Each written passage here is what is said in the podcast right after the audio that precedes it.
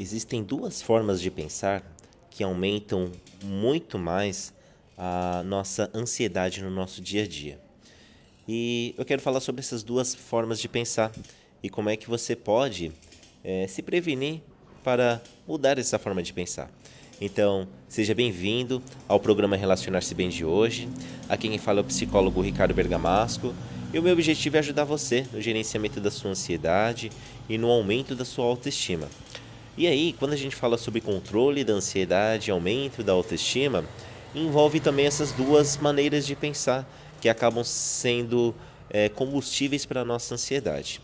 E o que são essas formas de pensar? Quando eu digo sobre formas de pensar, como elas podem estar distorcidas, eu estou falando um pouco das distorções cognitivas que todos nós temos.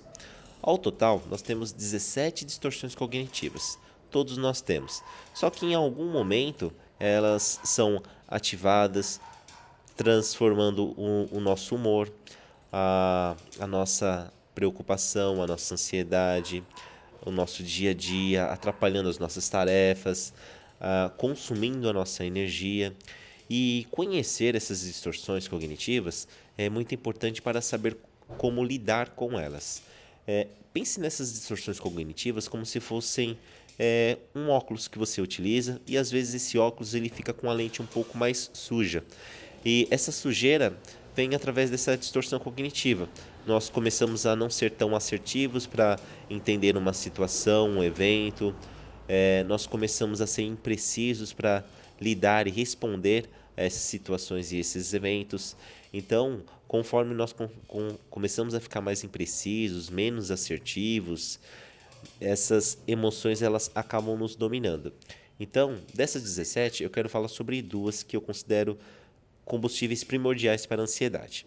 E a primeira delas é a catastrofização. Sabe aquela forma de pensar em que alguma coisa está para acontecer, só que a gente sempre pensa no pior. A gente sempre pensa no pior cenário possível, na pior coisa que pode acontecer conosco. Então, por exemplo, eu vou fazendo uma prova e de repente eu começo a pensar sobre essa prova. Nossa, será terrível se eu não passar nessa prova. Nossa, meu mundo vai acabar se eu não passar nessa prova. Nossa, eu não sei o que eu vou fazer se eu tirar uma nota muito baixa. não sei nem como lidar com isso. Você começa a perceber que são pensamentos bem catastróficos, pensando no pior cenário possível, em que você tira uma nota baixa e aquilo vai desencadear uma situação terrível no nosso dia a dia.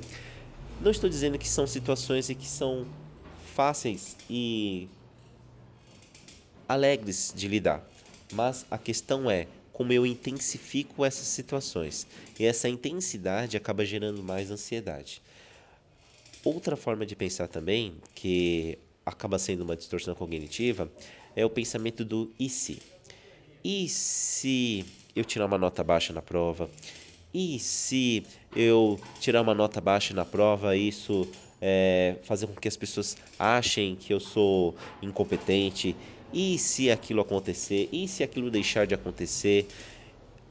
Provavelmente você já teve esse tipo de pensamento, todos nós temos, mas a questão é o quanto esse tipo de pensamento intensifica a sua ansiedade, o quanto aumenta a sua a intensidade da sua ansiedade, o quanto aumenta a frequência da sua ansiedade, o quanto aumenta a duração dessa ansiedade baixar.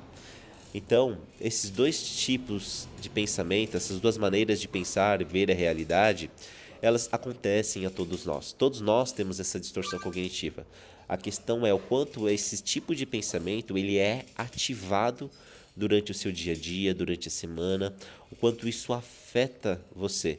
Todos nós temos, mas somos afetados cada um de uma maneira diferente que o outro. Então é você se perguntar como é que esses dois tipos de pensamentos afetam você. O primeiro passo para cuidar dessas distorções é identificá-las. Você percebe que isso é frequente na sua vida, no seu dia a dia? Você percebe o quanto isso intensifica suas emoções? Então é onde você identifica se esse tipo de distorção está sendo ativado ou não, e você pode se questionar: puxa, será que realmente é esse cenário?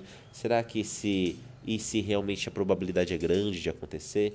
Enfim, há muitas formas de aprender a lidar com esse tipo de distorções. E uma das formas de aprender a lidar são esses questionamentos. E quando isso não basta, é sempre importante buscar ajuda, uma ajuda profissional.